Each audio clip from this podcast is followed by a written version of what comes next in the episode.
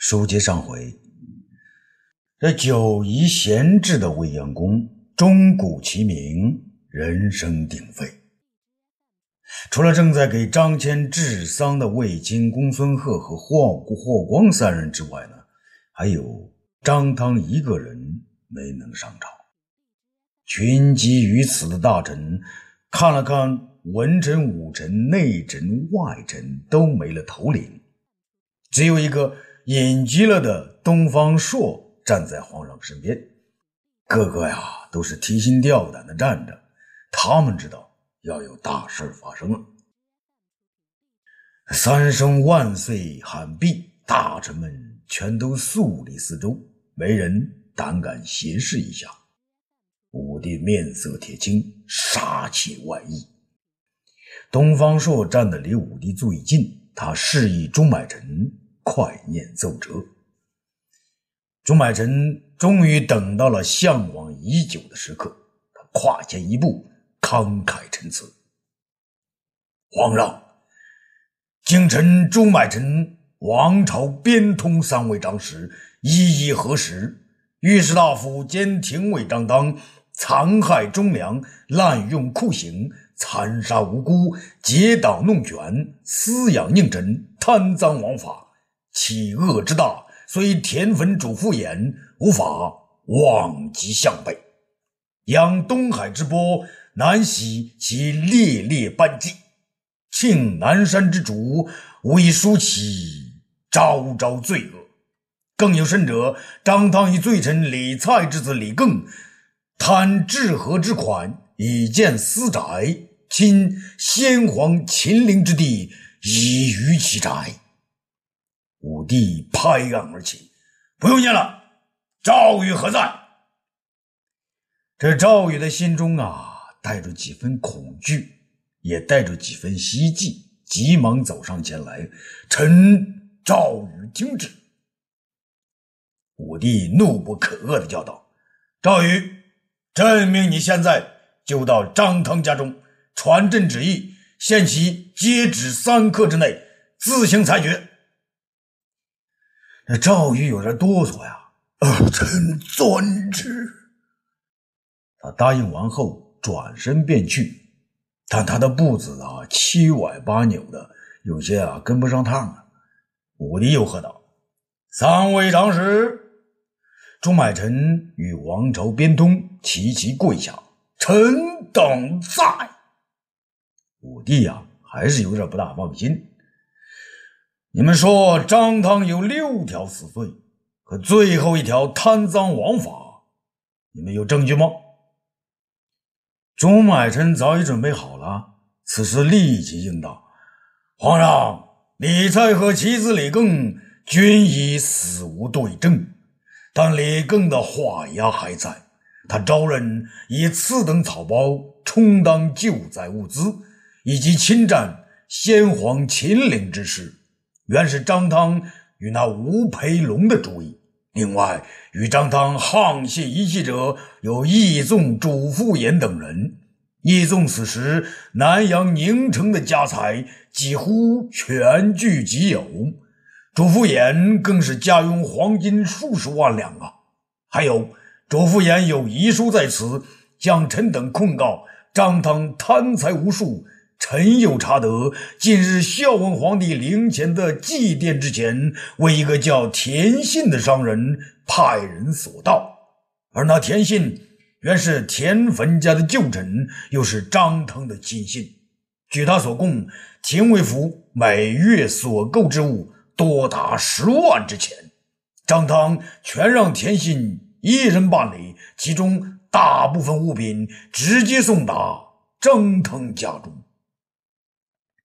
武帝简直有点不相信自己的耳朵呀！他盛怒的叫道：“简直是无法无天！请问田信何在？”钟买臣说：“皇上，臣已将田信押在庭外。”这武帝挨一拍案子：“押他进来！”一个獐头鼠目啊，很似田汾的人被押了进来。武帝啊，亲自审道：“田信。”张汤每月费钱十万，要你为他购物，此事真否？这田信呐，早被打的是遍体鳞伤啊，再加上的身身带重甲，说话是结结巴巴啊！皇皇皇皇皇上，小人都是按张张大人的旨意办办办办办差呀。武帝说：“你办的是什么差？”啊，皇皇皇上，小人按张大人的旨旨旨意，多多采采采采购张大人啊喜爱之物。武帝早就不耐烦了，大叫一声，将他拉下去砍了。两名大力侍卫啊，将其架出。田信呢，早已不能自己站立啊，硬被拖了出去。武帝手持御用镇尺，怒击于案，拍的是震天价响啊！这张汤身为廷尉二十余年，朕念其忠，还让他接任御史。现在连他也贪赃枉法，朕还敢相信谁呀？东方朔，朕命你速带公孙敖和五十名大内侍卫到张汤家中，查明其是否已经自裁，然后将其家产多少清查清楚，速速报来。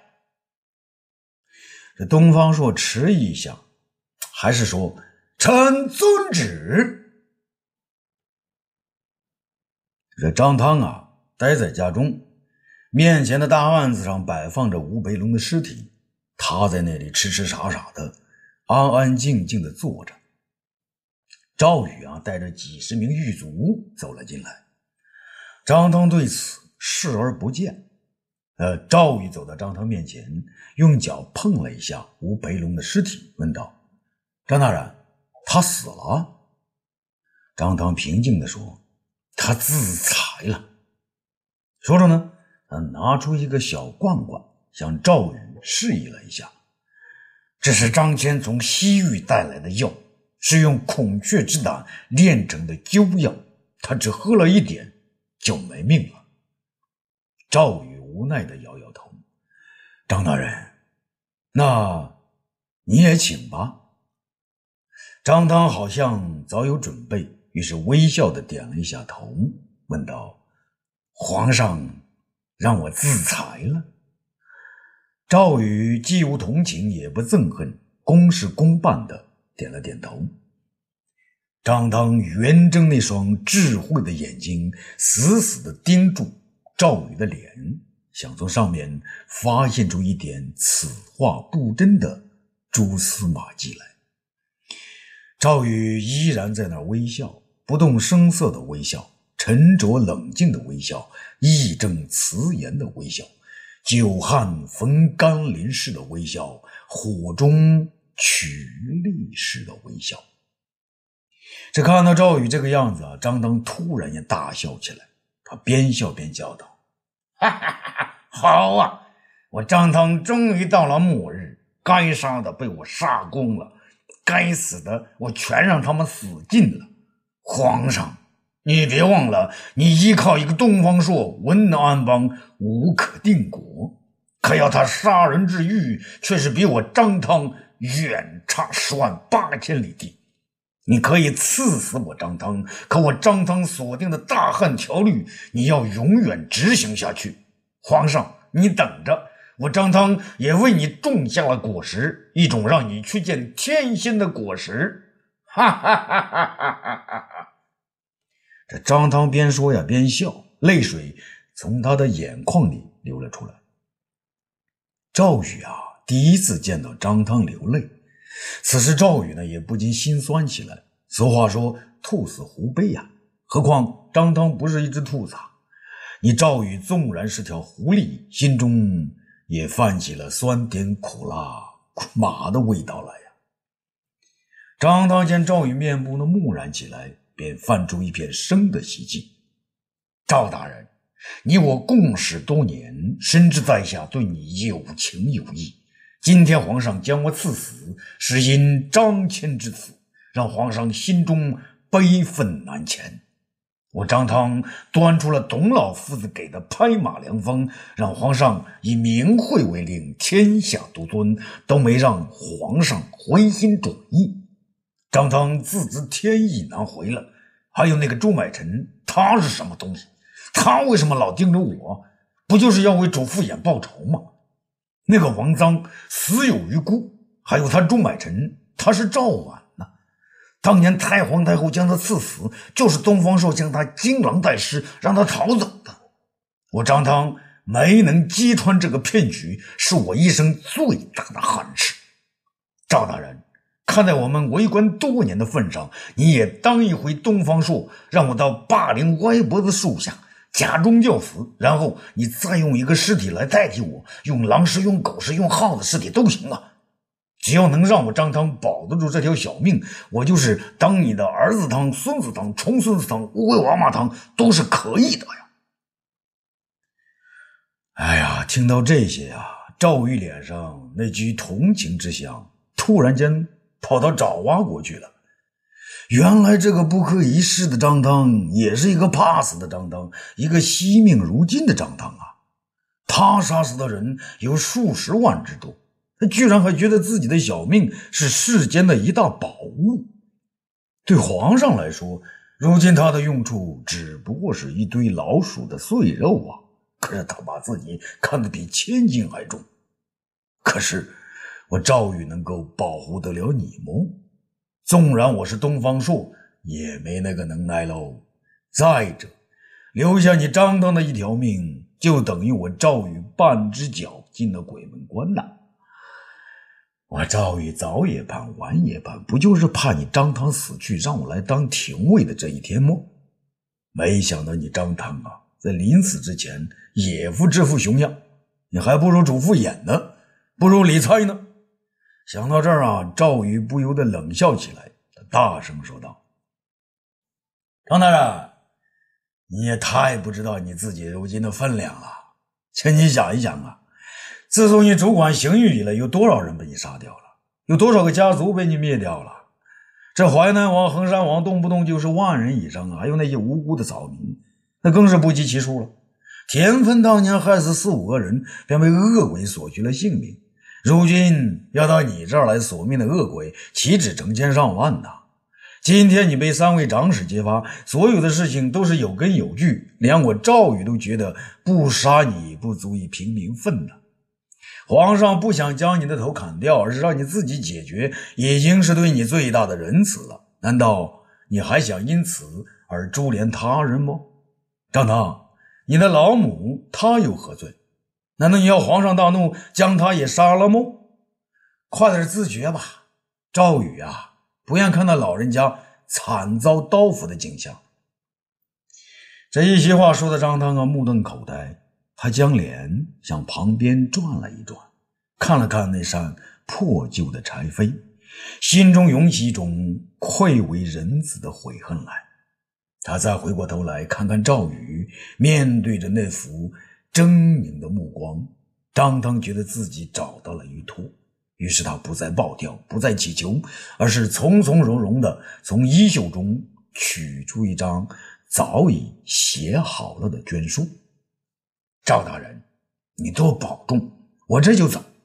看在同僚一场的份上，这块绢书就请你呈交给皇上。这赵宇接过那张绢书，打开一看，只见上面有三行小字，他没有念，而是思索。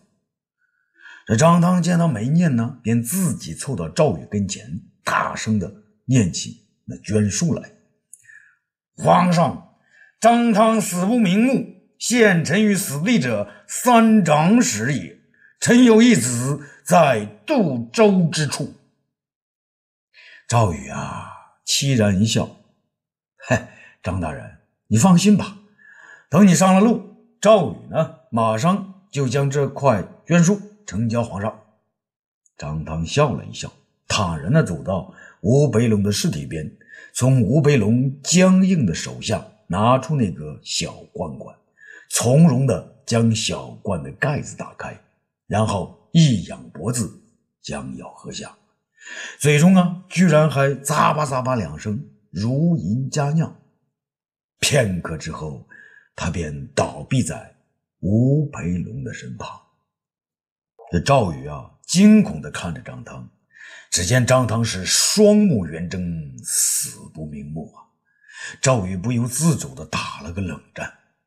那不一会儿啊，东方朔和公孙敖也来到张汤家中，看到张汤已死，东方朔便站在张汤的尸体旁，发起愣来。赵宇心神不定的站在他的旁边，公孙敖带着众多侍卫到处搜寻，结果一无所获。公孙敖让众侍卫拿了一大堆稀奇古怪的刑具，堆到张汤的尸体旁边，整整堆了一大摞呀。公孙敖向在一旁发呆的东方朔说：“兄长，张汤家中陈设简单，就像下人的家一样，没有一件重复的家具，除了这些刑具，再也没有可抄之物。”东方朔点点头，问赵宇道：“赵大人。”你是张汤的助手，那田信说他每月都给张大人家中送来十万件的好玩之物，难道你就一点也不知道？赵宇苦笑一声：“嘿，东方大人，田信所送之物就是这些刑具呀。张汤他在家中与吴培龙的先行试用，用的顺手了，就拿到廷尉府中正式定做刑具。家中怎么还会有别的东西呢？”听到这话呀，东方朔和公孙敖啊都说不出话来。也正在此时呢，不远之处的矮墙边上，一个破旧的小门打开了，一个衣衫褴褛的老太太，也就是张汤的老母亲，她右手拄着拐杖，左手背在身后，颤颤巍巍的从那个小门中走了出来。赵宇啊，告诉东方朔。东方大人，啊，这是张汤的老母亲。东方朔大惊啊，急忙站到一边，给老人家让开道来。张汤老母平静地走到张汤的尸体前，没有一丝眼泪。她平静地说：“儿啊，你早该走了。”东方朔惊诧地问：“老人家？”张汤老母却说。你们是皇上派来抄家的吧？东方朔张口结舌：“啊，老人家，您……”张汤老母呢，将一直背在身后的左手抬了起来，那手中是一串钱。他向东方朔说：“大官人，这是我家中仅有的五百冥钱，是我老太婆积攒下来的。”烦劳您给他买一领芦席，为他裹尸吧。东方朔毛骨为之悚然，他弯腰对住老人，颤抖的问：“老人家，难道你不伤悲？”张汤老母呢，大笑起来：“哈哈哈哈哈哈！我儿杀人之多，早该去他应去的地方了。”皇上这会儿才让他死掉，对他太纵容了。东方朔呀，不由得对老人家是大为敬重，也大为动容啊。老人家，你还有什么要办的吗？张当老母微笑的说：“呵 呵，我想见见皇上。”东方朔不由得泪水盈眶，他将张汤老母背在身后，说道：“好吧，老人家，来，我东方朔背着你去。”老人家顺从的让东方朔背着，口中喃喃的说：“哦，原来你就是东方朔，我儿一生只佩服两个人，除了皇上。”就是你，东方朔呀！啊，欲知后事如何，咱们下次接着说。